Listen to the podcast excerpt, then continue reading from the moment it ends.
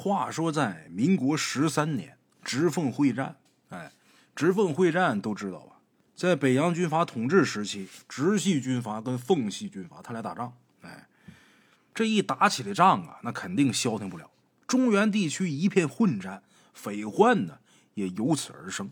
有小股的土匪呢，三五成伙在官道上打家劫舍；大股的土匪啊，几十上百人，配备枪支土炮。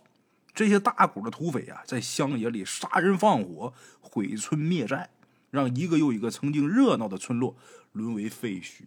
生长在太平盛世的我们呢，很难能想象到，很难能体会到当时的社会动荡。哎，话说一到夜里边，孟庄村的年轻后生啊，就得扛着汉阳造、老套筒，还有红缨枪，点上火把，登上孟庄高大的寨墙。得亏孟庄祖上啊发迹过。把村里这寨墙啊修的是又厚又高，附近有名有姓的土匪啊来过几次，但是被孟庄高大的寨墙啊给震慑住了。放过几炮之后啊，也只能望庄兴叹，打不进来。哎，十里八村的人呢，不是搬光了，就是让土匪给杀光了。唯有孟庄村岿然不动。孟庄人自称是孟子的后人，讲究仁义，所以孟庄的族长孟正礼乐善好施。有一些外庄来投奔的，他查明身份之后啊，一概收留。哎，他们每天晚上啊，都把寨墙四个角的望楼火把高高的点亮，有点像是在跟那些土匪们示威。所以，纵然外边已经是千里无鸡鸣，但孟庄其他上了年纪的男人呢，依旧会在太阳落山的时候聚到祠堂前面的大榕树底下，烫一壶烧酒，吃点小菜吹一吹乱世的牛逼，哎，或者说有这么一天晚上啊，几个人正喝的眉飞色舞呢，树上突然间掉下来一个黑黑的影子，把大伙给吓一跳。这黑影子站起来拍拍土，冲着离他最近的孟大眼儿嘿嘿傻笑。孟大眼儿这才明白，原来呀，这是村里那从小就没爹没娘的小赖子。孟大眼儿照小赖子这后脑勺，啪就是一巴掌，干你娘的，你个鳖孙儿！想吓死恁爹！再看小赖子呢，呵呵傻笑，擦了一下淌到嘴角的口水，指了指桌上这花生米和卤猪下水。哎，孟大眼一看明白了，坐下来之后，把小赖子拉到身边，问他：“今天吃饭没呀？”小赖子摇摇头，嘿嘿嘿，接着笑。孟大眼说：“你亲爹不养你。”都是靠俺们这些爷们一把屎一把尿把你喂大的，不是亲爹胜似亲爹，记住了啊！在座的每一位都是你爹啊！你爹，小赖子叫了一声爹。几个人听完之后哈哈大笑。孟大眼儿倒了一杯白酒，递到小赖子前面，小赖子赶紧摇头啊！孟大眼一把抓过小赖子，把这满满一杯白酒。全都给灌嘴里边去了。小赖子咽下白酒之后，被呛的眼睛鼻涕直冒，没一会儿，哇的一声吐了一地，吐的那些东西乱七八糟的，也看不清楚他都吃什么了。孟大眼站起来，一脚把小赖子给踹倒了，干娘的，你就配吃屎！小赖子爬起来，连滚带爬的朝村里边跑过去了。孟大眼摇摇头，跟几个人说：“哼，这小崽子。”以前还挺机灵的，什么时候变傻了呀？村里的鞋匠跟孟大眼说：“是不是让你给玩傻了呀？”孟大眼说：“哼，老子没有走后门的习惯。”此时正是月上柳梢，孟大眼估摸着再不回家，家里边婆娘啊该唠叨了。跟几个人又推杯换盏两轮之后，便各自道别。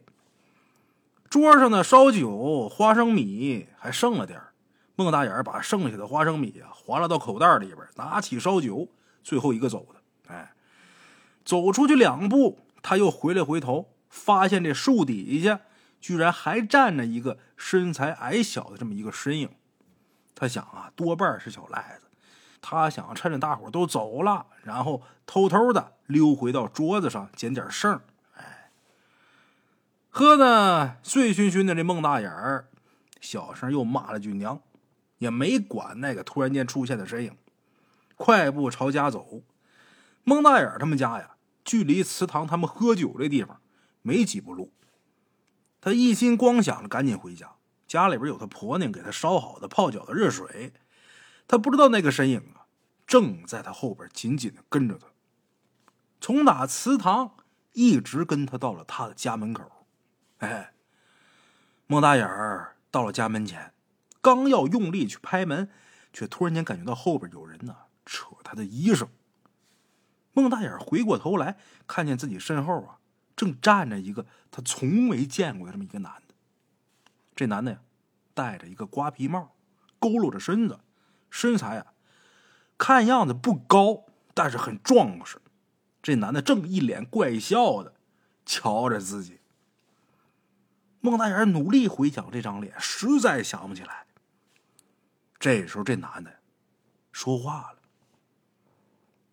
有酒吗？有肉吗？没有，滚蛋！”孟大眼不耐烦的摆摆手，把这男的给推开。有酒吗？有肉吗？没酒没肉，不好走啊！走你个熊逼呀！孟大眼骂骂咧咧的。这时候门也开了，他婆娘正一脸睡意的站在门后边。孟大眼赶紧进了门，然后把那门栓上好，把两道门也都锁好，问他婆娘：“水烧了没有啊？”他婆娘摇摇头说：“没呢。”今儿也不知道怎么了，一到天黑呀就犯困。孟大眼又骂了一句，紧接着往院子里边走。结果刚走进院子，这人就愣住了。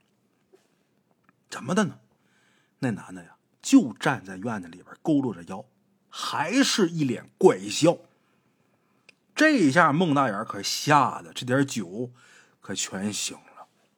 刚才在门外，我把门栓上上，门锁上。怎么这会儿跑院当间来了？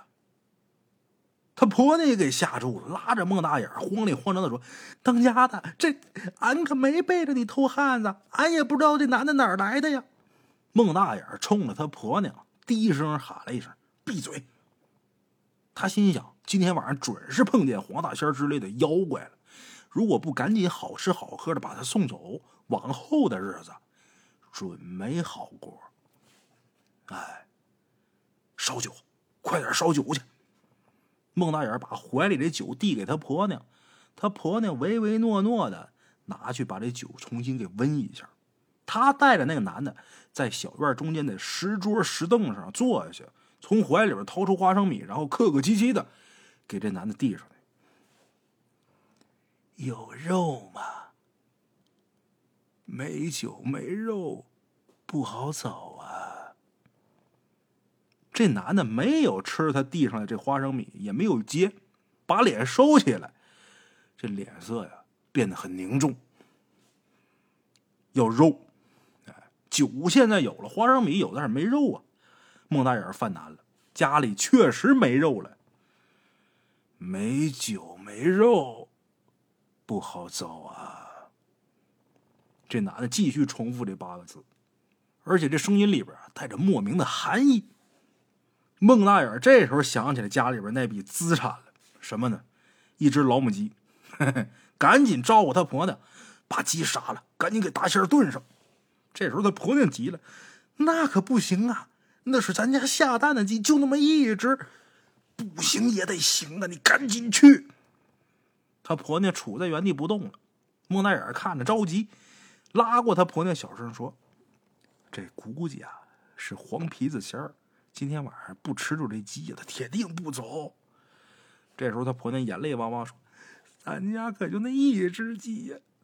孟大眼回过头，看看那男的，那男的脸色铁青，嘴里边还是念叨：“没酒，没肉，不好走啊！”孟大眼心一横，跑进鸡窝，把他们家唯一一只老母鸡，也是他们家唯一的固有资产啊！拎出来，在院子里边就给杀了，杀鸡拔毛，然后他婆娘眼泪汪汪的跟着莫大眼进了灶房，等这鸡炖好了，又跟着莫大眼一起把这做熟的鸡端到院子里边。满满的一盆鸡端上来之后，这男的看着鸡，跟孟大眼说：“你吃。”孟大眼这会儿害怕呀，吓得拿起桌上这酒喝了一口，然后抓起一根鸡腿就开始吃。这男的对旁边孟大眼他婆娘又说：“你也吃。”他婆娘还杵在原地不动，然后这男人又说了一句：“你也吃。”孟大眼嚼了鸡腿说：“他媳妇，你你赶紧吃。”他婆娘颤颤巍巍的。夹起一块鸡肉，刚往嘴里边放，又想到这是家里唯一的下蛋母鸡呀，忍不住又哭上了。哎，又开始呜咽上了，一边嚼一边呜咽。等这鸡肉啊全都咽下去，哎呦，这委屈可大喽！索性这一屁股坐地上开始嚎。孟大眼也不管他婆娘，继续啃鸡腿，啃了一会儿，抬眼看对面这男的。这鸡什么味儿？压根儿就没吃出来，心里边净是害怕。这男的没动，眼睛正死死的盯着在地上嚎的孟大眼他婆娘。孟大眼这时候太紧张了，他赶紧夹起另一个鸡腿，把它放到这男的面前那碗里边，又给这男的把酒倒上了，嘴里边嘟嘟囔囔说：“有酒有肉啊，有酒有肉，您吃您喝。”再看这男的。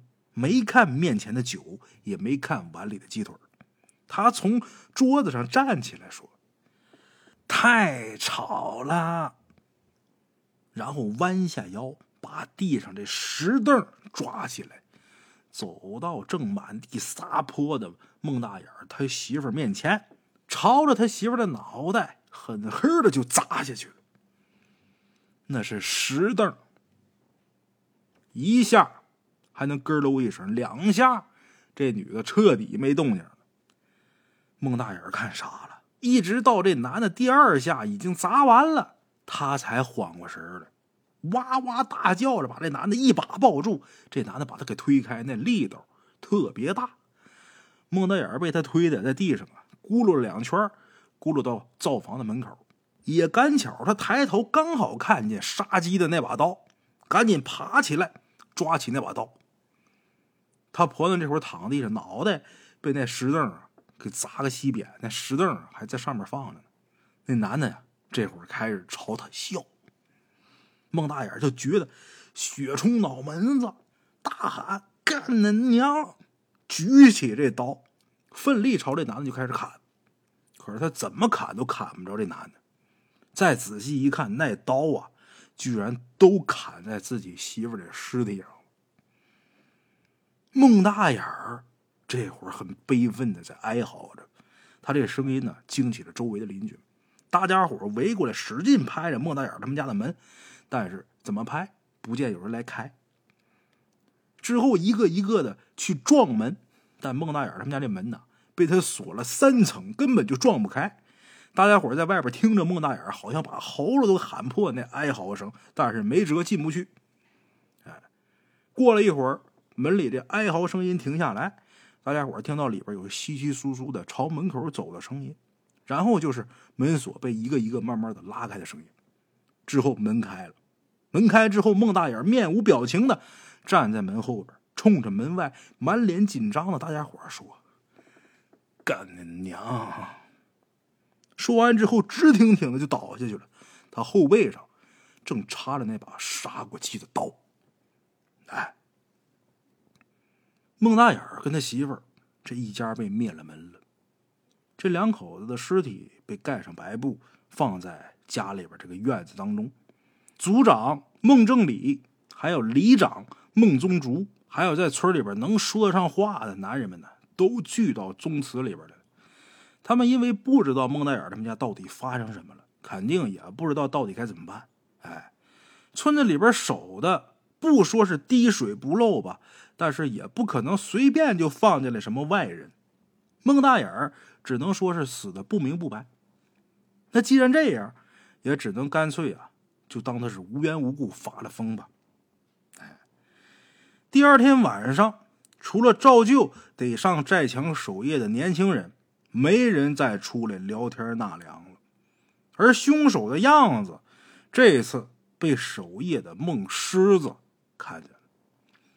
他那天晚上闹肚子，从哪这寨墙上下来找地方方便，远远的他就看见一个戴着瓜皮帽、矮个子的这么一个男的，在从祠堂延伸出去的那条路上晃晃悠悠的往前走。哎，不一会儿，孟狮子看见那男的走过孟大眼的家，然后到了村里边鞋匠家的门前，然后开始敲鞋匠他们家的门。哎，之后门开了，那男的不知道跟屋里的人说了什么，随后呢就进了屋了。孟狮子他觉得自己从来没在村里边见过这么样装扮的人，看这男的进屋了，他就觉得这男的呀肯定跟鞋匠他俩认识。啊，要么也不可能让他进去。那么说，鞋匠认不认识这个半夜来敲自己家门的这怪人？他肯定不认识。他只不过是很老实、很木讷。听到前面这男的管自己要吃的、要喝的，他好心把这人给放进来。这男的进了堂屋，嘴里边还是那句话：“没酒没肉，不好走啊。”鞋匠他老婆出来一看，是个男的。一想到昨天晚上莫大眼他们家发生的怪事心里边就怪自己没把这事及时跟一整天没出门的鞋匠说。眼看这男的要酒要肉，他赶紧一脸紧张下厨房去给张罗着。而这个老实木讷的鞋匠，他想跟这男的呀聊几句天想问问他是从哪儿来到哪儿去啊。但是这男的除了重复之前那几句话，别的什么都不说。这时候，鞋匠才觉得自己惹来麻烦了，啊，缩在屋里这角落里边也不吱声了。等酒菜端上来，这男的照例是让鞋匠两口子喝酒吃肉。鞋匠两口子各吃了一口菜，喝了一口酒，就不动筷子。这男的看着桌子上这酒肉，摇摇头说：“呀，肉不够。”鞋匠两口子面面相觑，也不知道这男的在说什么。这时候，里屋传来孩子的声音了。这男的站起来说：“够了。”他说着话就要往里屋走。鞋匠这女人大惊失色，赶紧站起来，一把把这男的给抱住了。这男的扭过头，看见鞋匠缩在墙角，也不知所措。看见鞋匠这女人眼睛通红，看着自己。摇摇头，顺手拿起橱柜上这鞋匠修鞋用的铁锤，朝这女的脑袋就开始砸。这女的这脑袋立马就被砸的塌下去一大块。他瞪着凸出来的眼珠，还是死死的抱着这男的。这时候，鞋匠从他角落里边哆哆嗦嗦站起来，他不说话，干脆就跪地上一个劲儿的磕头。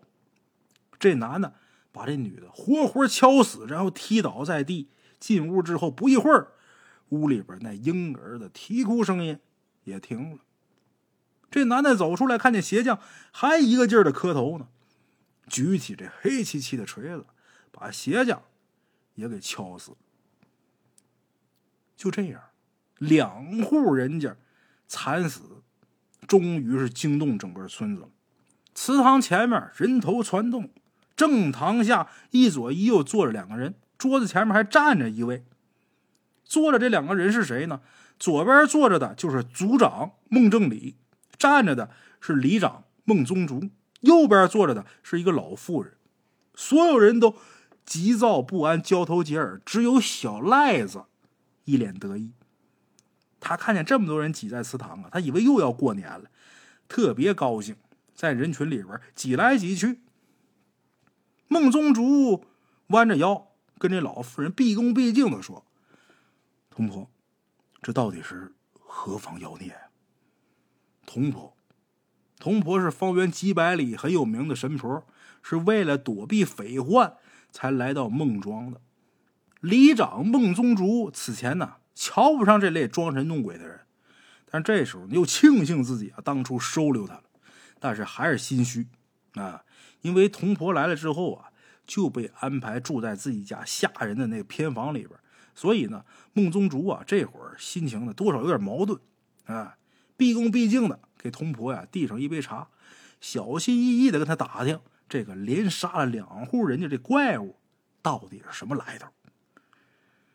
童婆，这是黄皮子钱吗？童婆低头吹着茶，问孟宗主：“你们庄上可有人惹过黄皮子吗？”孟宗主看向围观的人问：“你们谁惹过黄皮子没呀？”围观的人七嘴八舌说了一通，接二连三摇了摇头。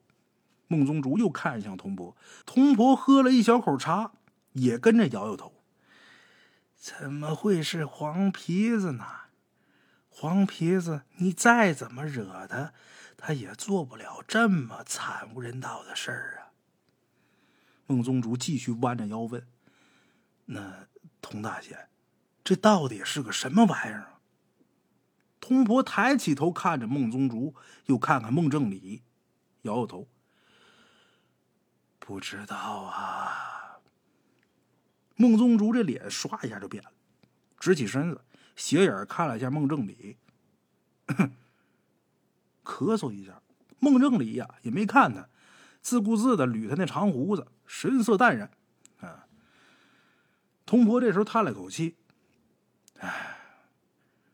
年轻人呐，还是沉不住气。虽然我不知道这妖孽的来头，但是不管是妖是鬼，在神佛面前都无处遁形。我选个良辰吉日，把六丁六甲换出来，他是妖是鬼，有何足为惧呀？孟宗主听着这话，身子就弯下去了。那童大仙，你何日做法呀？明天晌午就是吉日。孟宗主松了一口气，朝围观的人们喊：“呐，明日晌午，童大仙开坛捉妖。”人群听完之后都欢呼雀跃，这沸腾声音呢盖住了童婆的叹息声。童婆放下手里的茶碗，哎，这茶怎么没味儿？说了这么一句话，哎，茶是好茶，用的是村里那口百年不枯的泉水泡的。据说这孟庄啊，已经两百年了。过去有风水先生路过这儿的时候，都说孟庄这地方是难得的风水宝地，依山傍泉，土地肥沃。村里那口泉呐，两百年来任有什么天灾人祸，那口泉就没枯过。所以孟庄也没听说过遇到过什么天灾人祸。哎，孟正礼有两句口头禅，一句话是“土地是命”，另一句话是“孟庄这块地方是祖宗特意挑选出来的宝地，给做金山银山也不换。”孟庄人呢，对他们脚下这片土地呀，都有着强烈的自豪感。匪患最凶的时候，经常有村寨为了躲避匪患，举村搬迁。但孟庄人哪儿都不去，他们不信这土匪有多穷凶极恶，他们跟孟正礼一样，相信土地是命，脚底下这块土地给了他们孟家两百多年的兴旺。孟庄人生活上仰赖这片土地，精神上仰赖先祖。他们想，如果离开这片土地，那咱们就什么都不是了。但是现在孟庄开始有些人蠢蠢欲动了，他们想要逃出去。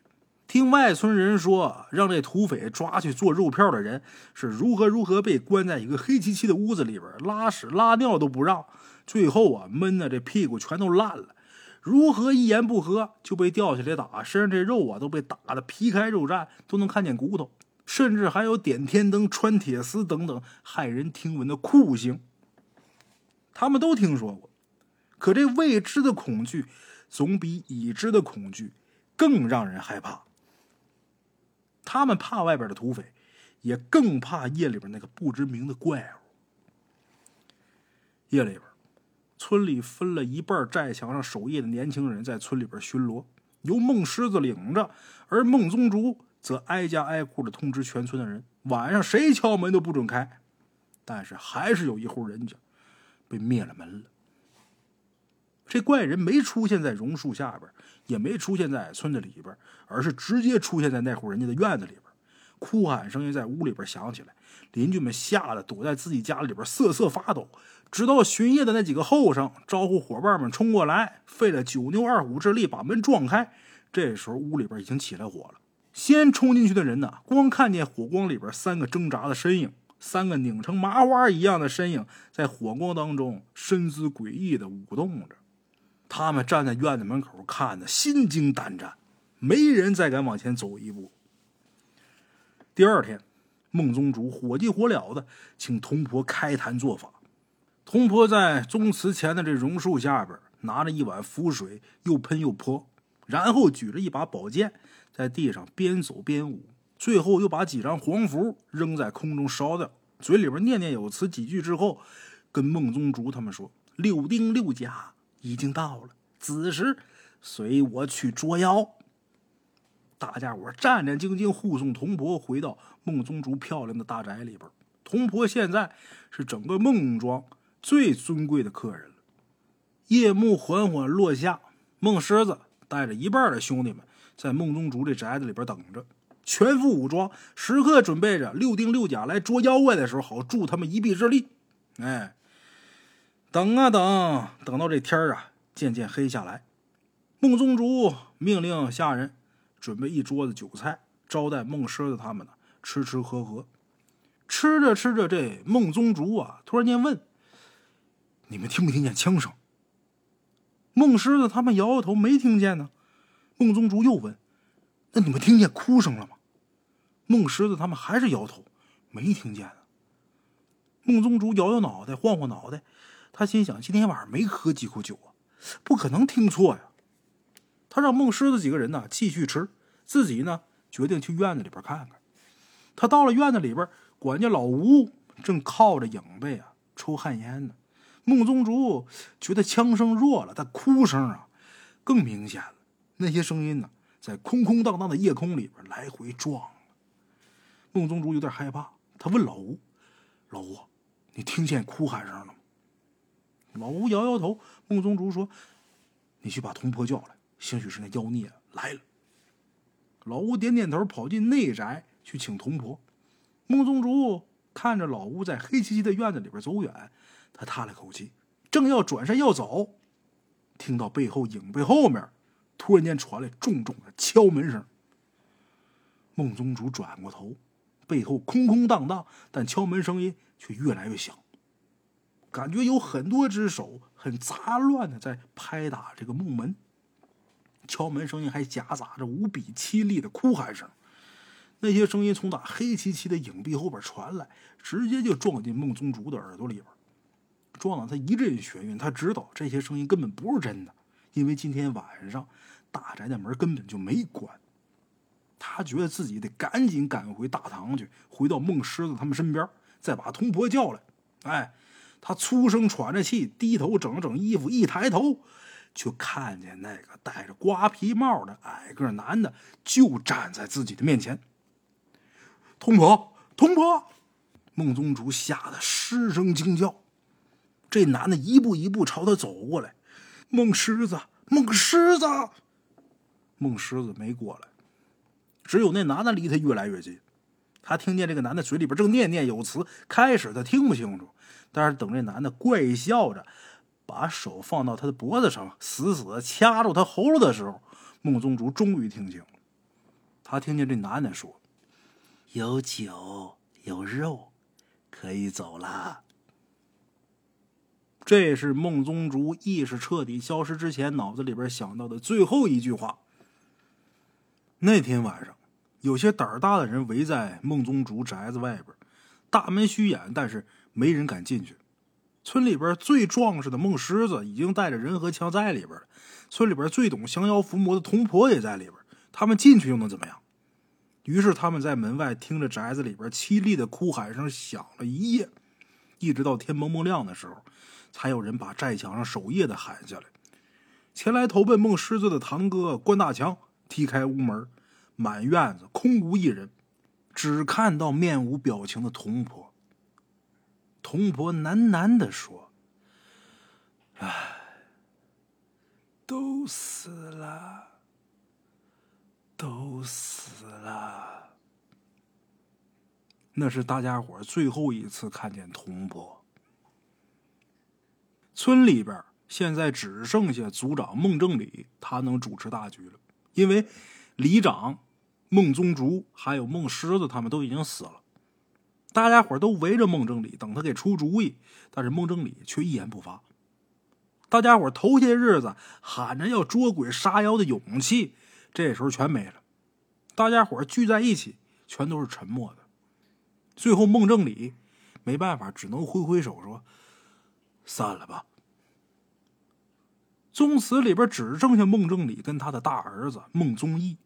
孟正礼问他儿子：“死了几个了？”孟宗义说：“呀，算上昨天晚上孟宗竹他们家死的十八口，一共死了二十六口。”嗯。孟正礼点点头，让他儿子先回家。等孟宗义走出宗祠，孟正礼从他太师椅上缓缓坐起来，轻声叹了一口气。唉，还有一百一十口了。他给宗祠的牌位上了几炷香，小声念叨着：“孟家列祖列宗保佑，列祖列宗保佑，就杀一百三十六口，一百三十六口。”大家伙从打宗祠里边退出来，没多久又挤到了孟正孝的家里边。孟正孝是族长孟正礼的二弟，村里边第二年长的人就是他。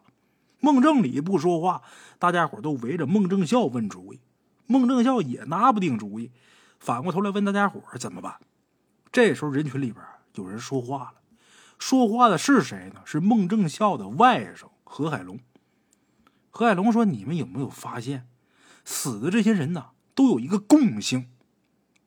这时候大家伙又开始议论纷纷。没多长时间，他们当中有不少人发现了这个共性，什么呢？那些意识到这个共性的人都齐齐的看向那些之前被收留进来的外村人，然后他们支支吾吾、满脸有口难言的那个相孟正孝也明白过来了，他看着他外甥，有点不知所措了。何海龙颇为得意的说：“孟大眼的儿子，孟鞋匠的弟弟。”还有前天晚上死的那家人里边的大儿子，可都偷摸送去当土匪了啊！这事儿可是孟宗竹亲自操办的啊！何海龙话音刚落，这时候马上有个声音就开始喊：“操他八辈祖宗的！俺说这十里八乡的村子都给土匪劫过，怎么就你们孟庄好好的没事啊？闹半天，你们庄子里边自己干下这死了进不了祖坟的事啊！”说话的，这是从打姚庄逃来的一个铁匠，他何家都让土匪给杀了，因此他对土匪是恨之入骨。紧接着又有一个外村人说：“常言道啊，饿死不做贼，屈死莫告状。你们孟庄的人干了这等子勾当，对不起祖宗啊！”一时间人群里边吵吵嚷嚷，孟庄的人呢也是自觉理亏，唯唯诺诺的。这时候还有声音说。感情这怪物是来替天行道的，专把那些跟土匪有勾连的人全给他杀了。这时候孟庄也有人说话了：“不当匪，不当匪，哪他妈来这么好的庄子收留你们呢？”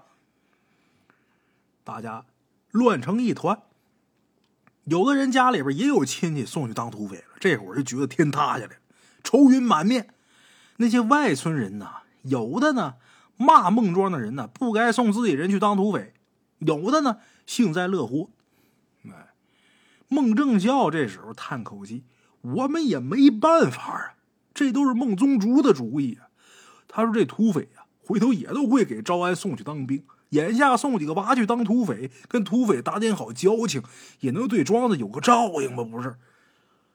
没人听到他说什么。大家伙一番闹哄之后，各自散去。随后那几户家里边。有人当过土匪的人家开始回家收拾行李了，干嘛呢？准备离开孟庄。即便外头兵荒马乱，但是还有个盼头：要是留在孟庄，肯定是死路一条啊！有人推着板车，有人牵着驴马，浩浩荡荡从写着孟庄的寨门出发，走向灰蒙蒙的远方。在死亡的威胁前面，他们背叛了祖祖辈辈生活下来这片土地。他们商量着去南方。南方是鱼米之乡，要饭也饿不死。但是到了黄昏，这群人呢，又重新回来了。为首的一个女的跪在这个寨门前面嚎啕大哭。她丈夫之前呢就当土匪了。这女的哭，一边哭一边说：“完蛋了，出不去呀！”傍晚的时候，关大强带着几个后生从打四个门出去，他们也发现，果然不管从哪个门走，不管走多远，孟庄这高大的寨墙都一直在视野范围之内。他们想尽办法，最后还是筋疲力尽的回到了孟庄，走不出去。孟正孝说：“这是碰见鬼打墙，说泼点黑狗血啊，准能管用。但是也他妈奇了怪了，村里边一只黑狗都找不着。这下大家伙可绝望。所以接下来这两天，没人再去想着怎么能除掉这妖怪。大家伙每天晚上都是麻木的看着村里某处宅子。”升起火光，时隐时现的哭喊声搅得整个村子彻夜难眠。连着两天晚上死的都是家里边有当过土匪的，这让一部分人心慌，另一部分人稍稍的安下心来了。哎，因为我们家没有孩子，没有亲戚朋友当土匪呀。哎，他们这心稍微是安定下来了。然而来到第七天晚上，死的却是村里边的一个剃头匠。这男的。爹娘去世早，没有兄弟姊妹，也没娶妻生子。他无论如何都跟土匪扯不上关系。这剃头匠一死，又让孟庄陷入了更大的恐慌里边。族长孟正礼开始称病不出门，让他儿子孟宗义白天的时候出门，替他统计每天死的人数。剃头匠死的次日。他在自家书房里面喃喃的对着一张残破的画像，长长的叹了一口气。还要杀一百口啊！大家伙再一次的聚到宗祠，聚集在孟正孝的周围，听他拿主意。孟正孝还是没主意。有人就提议说：“要不如晚上咱们大家伙都聚到宗祠里边，这样兴许能安全点。”他刚说完，孟正孝就拿眼睛瞪他。孟正孝说。祖上的规矩，外姓人不能留在宗祠里边过夜，但是只让本姓人进宗祠，这未免又太不仁义。关大强这时候又站出来说：“大家别慌，好好想想，这邪物一开始它是怎么出现的？”经关大强这么一提醒，大家伙想起来了，这怪物最初是从打宗祠这榕树下边冒出来的。大伙一想，榕树啊！关大强跟他们说。你们听没听过一个传说？当然是孟庄的传说啊！外村人不知道。虽然关大强严格来说也算是外村人，但是他毕竟跟孟庄沾亲带故，兴许听说过什么。关大强接着说：“咱们这宗祠，听说以前呢是拿一座神庙改的吧？”孟庄人听完之后啊，都议论纷纷。显然这传说呀，他们多少都有所耳闻。据说过去啊，风水先生说，现在宗祠的这个位置是全村最好的一块地方，堪称是宝地中的宝地。宗祠建在这儿，能庇佑子孙兴旺发达。于是祖上呢就把这地方原来一座庙给拆了，改成了孟氏宗祠。至于说那庙是什么庙，说法就不一样。关大强说着说着，看着孟正孝，孟正孝呢不说话。关大强接着说：“你们说这怪人是不是之前？”被抢了庙的神仙，这会儿冒出来想报复全村人啊！他说着话又看着孟正孝，就等孟正孝说话。孟正孝斜眼看着他说：“怎么的？难道你是要把咱孟家的列祖列宗的牌位都砸了，换上那怪人的牌位吗？”关大强不说话，心想：反正死的都是你们孟庄的人，跟我有什么关系？孟正孝说：“还有几天就是清明祭祖了。”无论如何，我不会为这捕风捉影的猜测把祖先的牌位在清明节之前请出去。他说完之后，底下啊叽叽喳喳的，有不少反对的声音。看来关大强的说法在大伙心里啊是扎了根了。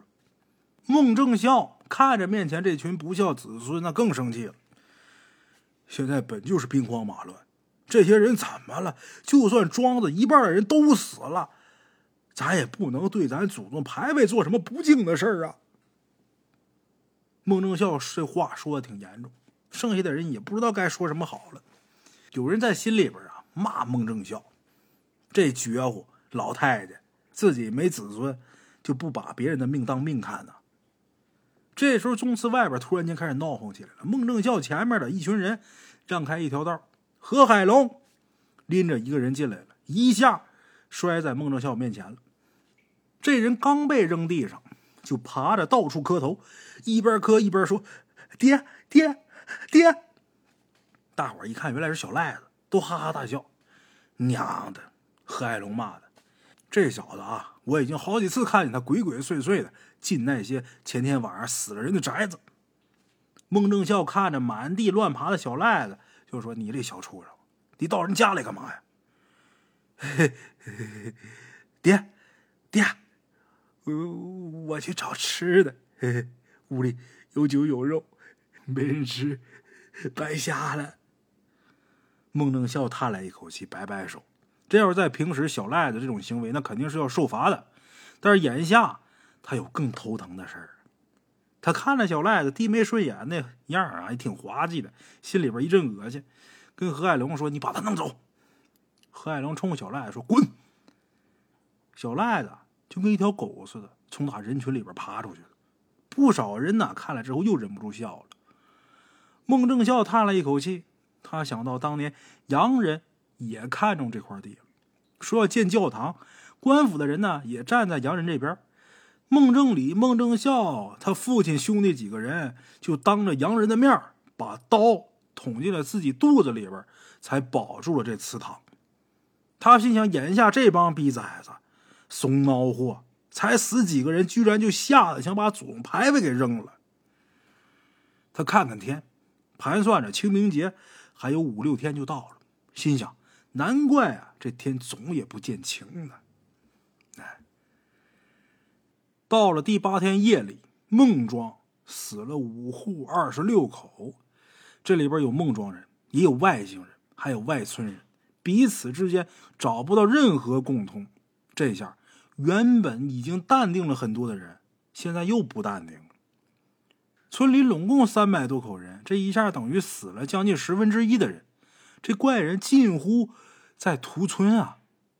慌乱的人群又来到宗祠，却发现宗祠大门紧闭，孟正礼闭门不出，孟正孝也没人影了。大伙等了一会儿之后，开始争吵。他们分成两波，一波是关大强领头的一部分外村人和一部分孟庄人，他们都嚷嚷着要把孟氏宗祠啊给拆了。一边是孟正礼的大儿子孟宗义，他带领的一拨人，他们守在宗祠门口，寸步不让。两边吵得越来越厉害，但是始终没动手。这些外村人毕竟是借助孟庄的，先动手必然理亏。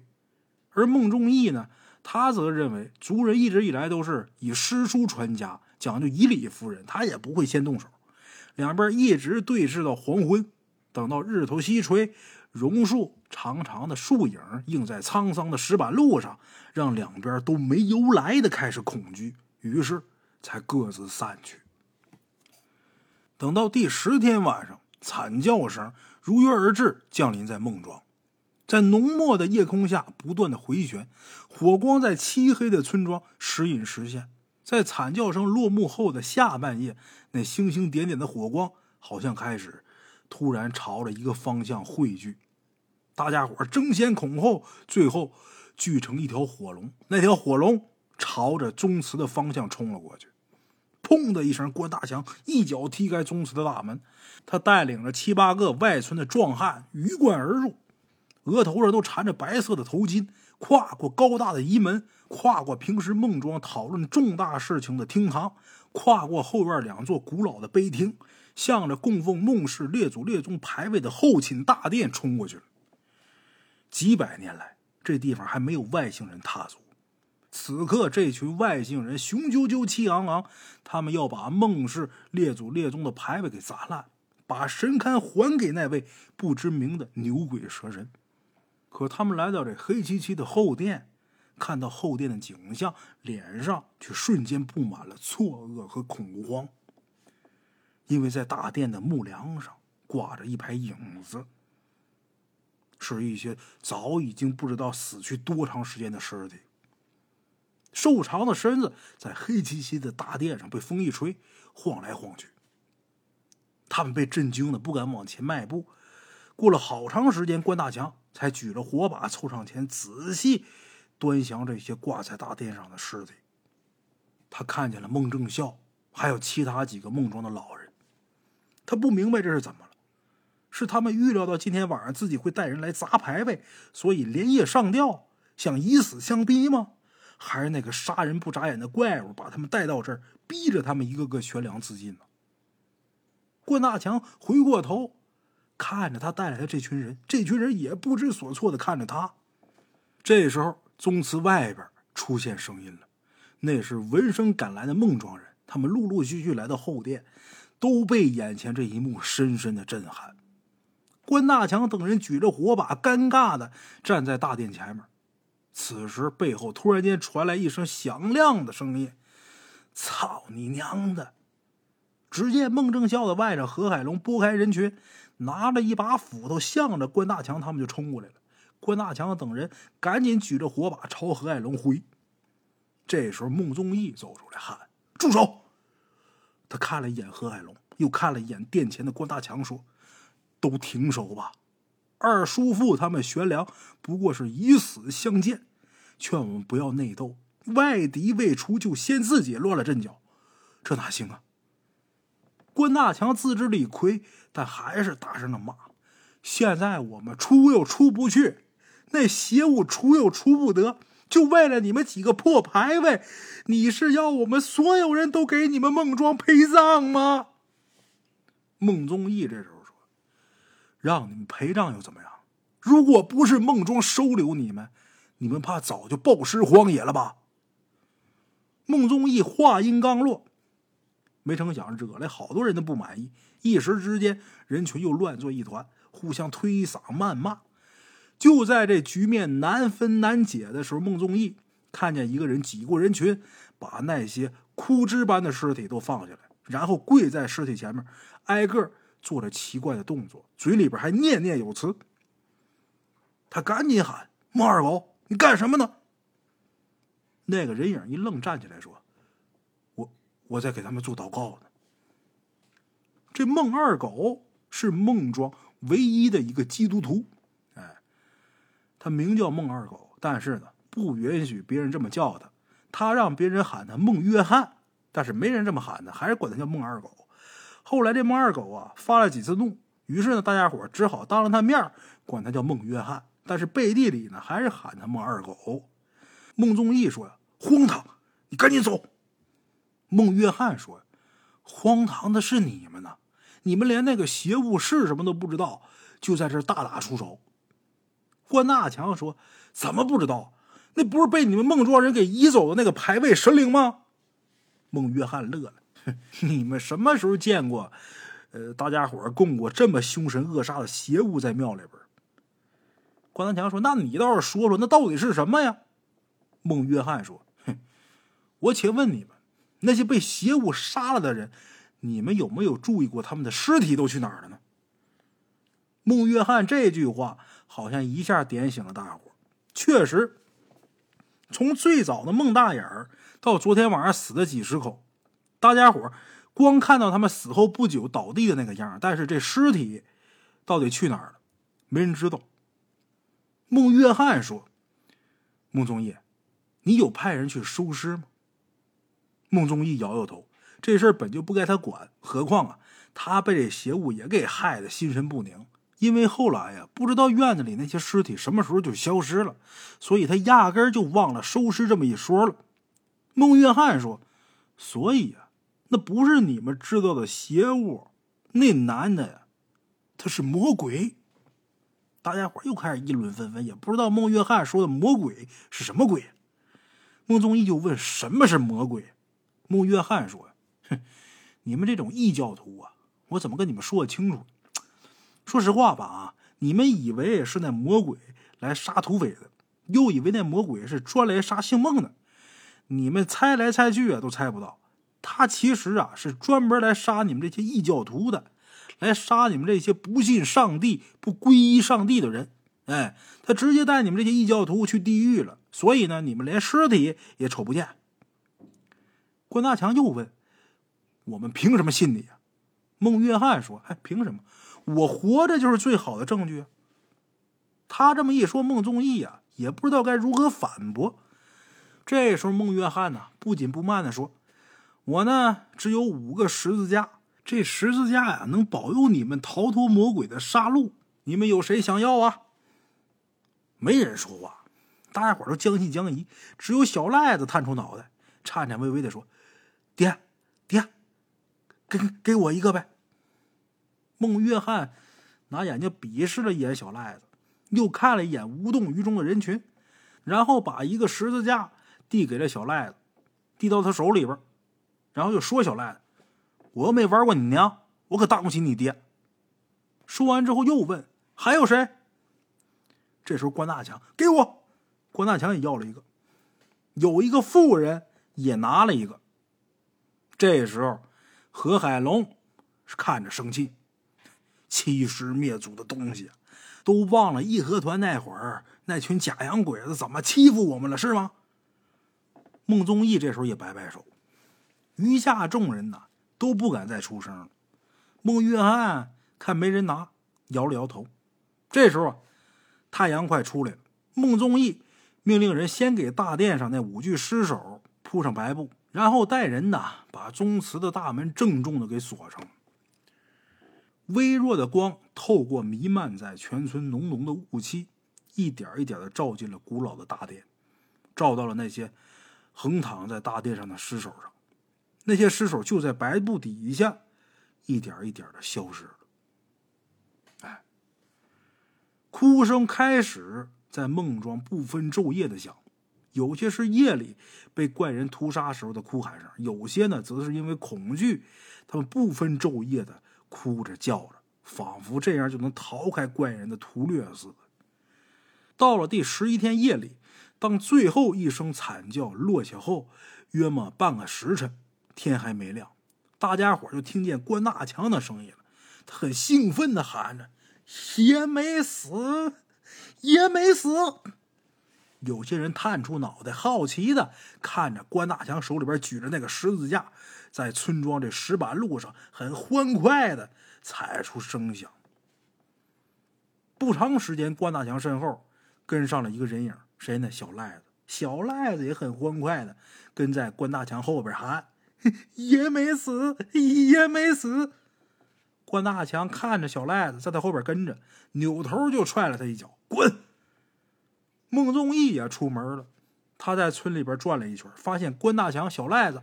还有那个拿过十字架的妇人，还有孟约翰，都活着。这时候，孟宗义心里边也开始犯嘀咕了，赶紧回家，在他父亲孟正礼的外屋说了他看见的事情。孟正礼已经连续六天没出房间了，他知道孟庄晚上死的人越来越多，他也知道二弟孟正孝还有村里其他几个老人都在昨天晚上悬梁自尽了，但是他依旧无动于衷，他不关心孟约翰的事儿。他只不过问孟宗义：“昨天晚上又死了几个？”孟宗义把他数到的数字告诉孟正礼。孟正礼已经连着快一个礼拜没走出房间了。孟宗义不知道他父亲到底打什么主意。孟庄的人呢，开始相信那个怪人真的就是所谓的魔鬼。这群一辈子敬天敬地敬祖宗的人，一夜之间居然全变了信仰，开始争着抢着要入教。孟约翰说：“完了，哎，我手里边只剩下两个十字架了，我得留一个，哎，就剩一个了。这一下，大家伙开始争先恐后的巴结孟约翰。孟约翰搂着庄里边最好看的寡妇，对自己首席信徒关大强讲起了当年同样信仰上帝的太平天国的故事。他说：‘这信仰上帝真好啊！啊，估计洪秀全当年就是自己这待遇啊。’”孟宗义隔着门跟他爹说：“爹，出来管管吧，庄里已经全乱套了。那个背弃祖宗、信什么鬼上帝的孟二狗，都成了庄里的土皇帝了。”孟正礼不说话。快到黄昏的时候，孟宗义又跑来敲窗户，跟他爹说：“爹，要不您出面找孟约翰，把他那最后那十字架要过来吧？您是族长。”这孟庄都得听您的，这十字架也该您用啊。孟正礼还是没说话。不一会儿，这门呐开了，孟正礼走出来说：“有那兔崽子闹去吧，那玩意儿不是什么魔鬼。”孟宗义明显感觉到孟正礼话里有话，赶紧说：“爹，那关大强、小赖子还有外庄的一个妇人都拿了十字架，他们昨天晚上都平安无事啊。”哼，那不过是巧合。爹，那您说那到底是什么邪物啊？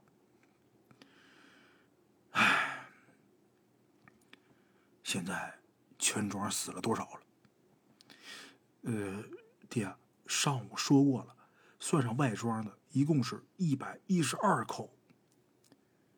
孟正礼说：“呀，哎，还有二十四口，今天晚上大概就能结束了。”孟宗义有点吃惊的看着自己父亲，他这下确定了，他父亲肯定是知道什么，他赶忙让自己父亲接着说。这时候，孟正礼让孟宗义进屋，他点起一盏油灯，照亮墙壁上的一幅画。孟宗义看到那幅画，倒吸一口冷气，因为画上是一个戴着瓜皮帽、佝偻着身子的男的，正一脸怪笑的看着自己。孟宗义指着画像，哆哆嗦嗦的说：“爹，爹，这这这这是？”孟正礼说：“对，这是土地鬼。”孟宗义又要问孟正礼，摆摆手说：“你别问，你让我慢慢说。这些呀。”我本想等我入土的时候再告诉你，既然你知道了，那我现在啊就跟你说清楚，你知道以后，万万不可跟别人提起，就把这些事烂到自己的肚子里边。你可知道孟庄是怎么来的吗？你以为孟庄风水这么好的一块地，在我们孟家来的两百年前就没人住吗？告诉你吧。这地方两百年前叫洪庄，住的是洪姓人。两百年前也是天下大乱，中原群盗风起，而我们孟氏的祖宗就是在两百年前流窜到这儿的一群土匪。你惊讶吧？你是不是以为我们家是从打曲阜迁过来的圣人后裔啊？啊，那都是骗你们的。我们敬拜了两百年的列祖列宗，其实就是一群土匪，一群杀人不眨眼的土匪。咱们领头的老祖宗，就是我们宗庙里边拜的那位汝真公，当年就是他相中了红庄这块风水宝地。他知道天下虽乱，但早晚会定下来。土匪这行当做不了一辈子，总得有个地方落脚，所以一不做二不休。领着手下把红庄一百三十六口杀了个干干净净，从此以后鸠占鹊巢，在这儿娶妻生子。等天下安定以后，红庄就变成了孟庄。说到这邪物了，汝真公当年杀红了眼，一直杀到红庄的宗祠里边，也就是咱们祖祠现在在的地方。他杀到后殿的时候。碰见一个老头子，他进去的时候，那老头子正对着一个画像磕头呢。哼，就是这画像。他听到那老头子说：“土地鬼呀，土地鬼，我们拜了你两百年，你守了我们两百年，两百年太平无事，子嗣繁盛啊。现在你是都要收回去啊？咱汝真公哪听他废话呀？”拎起刀朝那老头砍过去，那老头临死前说：“一百三十六口，还两百年的债，够了，够了。”后来杀完全村一数，除了逃走的，这地方刚好是一百三十六具尸体。再到后边，汝真公就带领群盗在这儿安居了。宗祠里那些洪氏的祖先的牌位，他全带人烧了，唯独不放心后寝那幅画像。那幅画像下边还有一个坛子，他就把坛子埋到了自己住的屋后面，把画像带回家，继续一边供奉一边打听这土地鬼是什么。后来总算是了解到了，原来这是活人献祭之后变成的一种鬼。把这种鬼供奉起来，这片土地就不会再有别的妖邪鬼魅来作祟了，而且可保生活在这片土地上的人衣食无忧，年年丰收。所以，这土地鬼的坛子和画像，就这么一直供奉在孟氏的嫡长子家里边。这是全族的秘密，每代人只能有一个人知道。从汝真公到咱们，这土地鬼。也守了咱们两百年了，我想到当年汝真公听到的话，我觉得土地鬼现在怕也是来讨债了。孟宗义面色铁青的问他父亲：“所以，您觉得这土地鬼也要跟当年一样，杀够一百三十六个人吗？”孟正礼说：“许是这样吧。”你不知道啊，儿啊，我每天晚上都抱着土地鬼的那坛子，还有画像守在屋里。他要是敢来咱们家，我就把他那坛子给砸了，画像给烧了。哎，夜色来临，杀掠又起。孟正礼抱着坛子走到院子里边坐下，听着全村时不时发出惨叫，辨识着那些惨叫来自哪户人家。然后自己小声数着：“老屠户家六口，刘大脚家三口。”孟宗义守在父亲旁边，他听见关大强的惨叫，凄然一笑。他庆幸自己还好，没舔着脸去跪那个假洋鬼子。第一百三十六口。穆宗义听到父亲数完之后，重重的叹了一口气：“结束了，一切都结束了。”他赶紧上前把父亲扶起来。父亲轻轻的咳嗽了几声，把身子转过来说：“备些酒菜，咱爷俩喝点。”孟宗义点了点头，从打屋里边拿出酒肉，然后两个人搬了一张小桌子，为这场屠掠的落幕。碰了个杯，然后孟宗义就看到父亲身后出现了一个矮小的身影。那矮小的身影慢慢的靠近他父亲，悄无声息。月光照出一张满是笑容的怪脸。接着，那个身影走到正自斟自饮的父亲背后，举起一把斧头，说道：“有酒有肉，可以走了。”孟庄剩下的人呢，已经不多了，一个个蓬头垢面，不分白天黑夜的疯叫着、哭着、喊着。唯一精神还算正常的，大概就是孟约翰。没有想到他的信徒们都被杀了，可是他偏偏还活着。这孟约翰呢，起初闭门不出，假装自己呀被那怪物给杀了。后来呢，见庄里边已经没多少声音了。就悄悄的从他家里边溜出来，这时候他撞见在街上闲逛的小赖子，他吃了一惊，实在想不通这小畜生怎么还活着，他就喊：“小赖子，你怎么还活着？”小赖子回头瞥他一眼，笑了：“嘿，老畜生，你喊谁呢？”孟约翰听他这么说自己，这气儿啊就来了：“哎，你个乌龟王八蛋，你喊你爹什么呢？”小赖子从他怀里边掏出十字架，随手扔到旁边的臭水沟里边，笑着说：“老畜生，你怎么还不死啊？你马上就要死了，跟他们一样。”孟约翰说：“放你娘狗屁！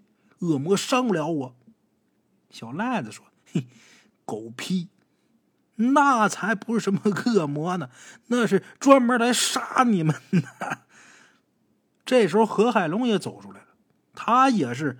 孟庄的幸存者贺海龙问孟约翰：“怎么回事啊？”孟约翰说：“这王八犊子咒我们呢。”贺海龙听完之后，猛地扇了小赖子一巴掌，说：“去你妈的！要死也是你先死！”小赖子捂着脸开始呜呜的哭，他哭一会儿又开始笑。他说：“我不会死，我怎么会死呢？那是我爹！哎，我爹怎么会杀我呢？”他只会杀了你们，把你们都杀了，替我娘报仇。何海龙又扇了小赖子一巴掌，说：“狗日的，你疯了！管谁都叫爹，怎么的？那鬼东西在下面把你娘给日了，你管他叫爹？”小赖子带着哭腔喊：“那就是我爹，那就是我亲爹。”何海龙说：“你见过你亲爹吗？你娘带着你来投奔孟庄的时候就说过，你亲爹早他妈的就死了。”小赖子继续捂着脸哭。我操你娘！我爹死了，我爹知道你们欺负我娘，欺负我，所以他变成厉鬼要来杀你们。何海龙真生气了，拎起小赖子开始揍。小赖子一边哭一边脏话连篇：“爹，我日求夜求啊，我求你来杀光他们！我爹来了，我爹果然来了。”何海龙打了一会儿，打烦了，停手了，转身就走了。孟约翰看了一会儿，躺在地上继续骂娘的小赖子，然后突然跑过去抓住何海龙说：“这兔崽子也许真跟晚上那邪物有关系，要不然他怎么就一直没事呢？”何海龙说：“操，你个假洋鬼子，你真觉得那怪物是小赖子他爹编的厉鬼吗？”孟约翰摇摇头：“哎，我可没说那是厉鬼啊，但是我以前听一个教士说，这魔鬼呀是可以交易的。”具体我也不记得，但是似乎是可以用童子来献祭。哎，咱把小赖子献祭给魔鬼，说不定魔鬼就饶了咱们了。何海龙说：“我去你妈的，还给魔鬼魔鬼的！你你你那些个信徒一个个不都他娘死了吗？”穆约翰说：“那那那是他们不虔诚，魔鬼才会找上门的。那那你看我，我不一直活着呢吗？”何海龙看了看在地上的小赖子，然后说。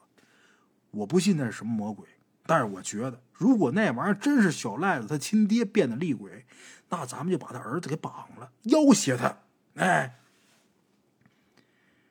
两个人商量完，小赖子迷迷糊糊睁开眼睛，发现自己啊被绑在了宗祠后寝大殿前面的一根柱子上。他想起来了，是何海龙跟孟约翰把他给打晕的。他不知道自己晕了多长时间，但是睁开眼睛，只觉得面前呢雾蒙蒙的，太阳好像正在一点一点的落山，黑暗在浓雾中攀上了宗祠的墙壁。他抬起头，隐隐约约看见大殿上还悬挂着几个瘦长的黑影，那是死掉的孟正孝和那些老人吗？他眯了眯眼睛，那些悬挂在房梁上的黑影不见了，面前又多出了一些身影。他迷迷糊糊的说。都死了。他看见面前是何海龙、孟约翰，是十七八个孟庄仅剩下的人。何海龙说：“小赖子啊，小赖子，你别怪我啊！你这条命说起来也是咱庄子救的。如果没咱们庄子，你和你那逃荒的娘早就死了。”何海龙抱着一些柴火堆到小赖子脚下，孟约翰呢念念有词，在小赖子脚底下拿朱砂开始画圈儿。然后又在园里边画了一些横横竖竖，还有一些人呢搬了一些酒肉，当做祭品一样摆在小赖子的周围。小赖子意识到这帮人是想活活烧死自己呀，他开始拼命的挣扎，嘴里边大喊大叫。他一天没吃没喝，这喉咙嘶哑，喊出来那声音呢就跟拉锯似的。孟庄仅剩的人举着火把，冷漠的看着他。可是小赖子喊着喊着不说话了。他开始笑，没命的笑。他这目光死死的盯着人群当中的一个角落。是的，那怪人出现了。他就像早就混在围观的人群里边一样，好像就等着众人没有防备的时候，慢慢举起他手里杀人的利器。有人看到他举的是斧头，有人看到他举的是刀，有人看到他举的是一个扎满铁钉的棒子。但是不管是什么。大家伙开始推搡，开始哭喊，断肢残躯在怪人的屠掠下散了一地。那怪人一边杀一边念念有词，还是那八个字：“有酒，有肉，可以走了。”就跟念经似的，那八个字越来越响，越来越沉，他们重重的落在孟庄人的心口上，终于让他们想起了这八个字的由来。那么说到这儿，咱就得说说这怪人他说这八个字“有酒有肉可以走了”，到底是什么意思呢？原来在这一带啊，如果人死了之后，这魂魄迟迟不走的话，那么活人呢就会给死人摆上一桌酒肉作为祭品，一边祭拜一边说：“有酒有肉，可以走了。”这个故事如果我不给大伙儿详细的给他剖析一下，我估计大伙儿可能听不懂。说到这儿，得给大伙儿解释为什么村子里边会出现这么多怪事，为什么他们都会在有酒有肉的时候就被这个怪人给杀掉呢？其实啊，整个孟庄的人都已经死了，早就死了。在十八天前，一伙土匪终于是。破了孟庄高大的寨墙，杀光了庄里所有的人，把这个土匪们的眼中钉夷为平地了。孟大眼他们家是第一个被土匪冲进来杀死的，然后是鞋匠。大家伙都逃到孟宗竹高大的宅院前面，拼命的拍门。可是孟宗竹带着孟狮子他们死躲在里边不出来。但是孟宗竹他们家高大的宅子太招摇了。土匪一进来就被宅子给吸住眼睛了，所以很快孟宗竹他们家宅子也被土匪给攻破了。孟正孝在宗祠里边上吊了，孟正礼躲在自己家屋子里边被土匪砍了脑袋，都死了。最后全村都死，只不过他们不愿意相信孟庄会被土匪攻破，这个魂魄的执念也不愿意离开他们赖以为生的土地。他们对外边的恐惧，对留在孟庄的执念，让自己死后依旧留在孟庄这片土地上。他们没有被杀的那段记忆，他们都以为自己还活着。小赖子看到滚到脚边何海龙的头颅，这时候突然间笑不出来了。那些迷失的记忆涌进了他的脑子。他想起他娘说过，他父亲曾经是孟庄的人，但是做了背离祖训的事儿，被从打孟庄给赶出去了。后来他父亲在外边认识了他娘，再后来他父亲生了大病，临死之前带着他娘和刚出生的他回到孟庄，央求孟庄的人能收留他们。孟庄是收留他们了，可是呢，他原谅不了孟庄人对他和他娘做过的那些事儿。他是带着对孟庄人的恨长大的，所以是他悄悄的勾结了一伙土匪，用蒙汗药放倒了守在寨墙上的这些人，然后把土匪放进来。他是带着仇恨和快感，看着土匪杀光了全庄的人，但是他又惊讶的在第二天看到了这些死去的人从他庄里边一个个的又冒出来了。他知道，他成了庄里边唯一的活人了。但是这个小赖子。他的神智啊，有些混沌，他开始分不清楚他们到底是人是鬼了，也记不起土匪到底杀没杀进来。他开始跟这些亡灵在梦庄继续生活。这时候，那个怪人走到小赖子面前，他怪笑了，看着小赖子。小赖子哭着说：“爹，是你吗？爹，你来替我和我娘报仇了，爹。”这怪人没说话。他不是小赖子的爹，他是土地鬼，他是守这一方土地驱鬼辟邪的神灵。在他守护的土地上，只能有活人，其他任何鬼祟，他都会亲自杀掉。所以他没动小赖子，因为只有小赖子是活人。这土地鬼转过身消失了，这片土地上发生的一切，也都终归沉寂。但这片土地。还会继续存在，而这片土地也总会迎来新的活人。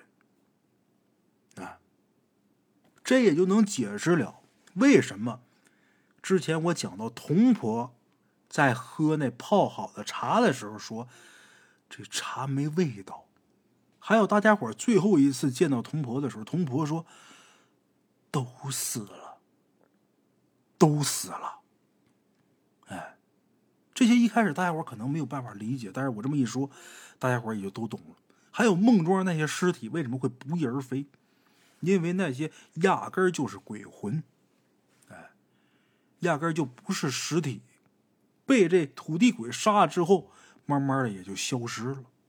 这也就能解释了为什么在有酒有肉之后，这些人就会被杀掉。因为死者这亡魂不愿意离开这片故土的时候，只要给他呃祭奠上酒肉，然后他吃了肉喝过酒之后，他就该走了。去哪儿呢？就是去他该去的地方。那这个故事啊，是我在网上看到的一个故事啊，我看觉着还行，挺有意思的，就给大伙儿说出来了。其实现在呀，找故事这个题材呀也挺难的。真正好的故事呢，我拿不到。我平时说的一些呢，都是我微信里的鬼友给我提供的真人秀。但是这个真人秀呢，说多了呢，大伙儿呢也不免会觉得烦啊。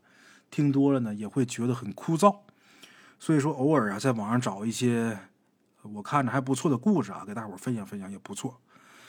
像好的一些题材的故事啊，特别特别多。像一些大家写的一些小说啊，我觉得我自己应该能讲的非常好，我都看过啊。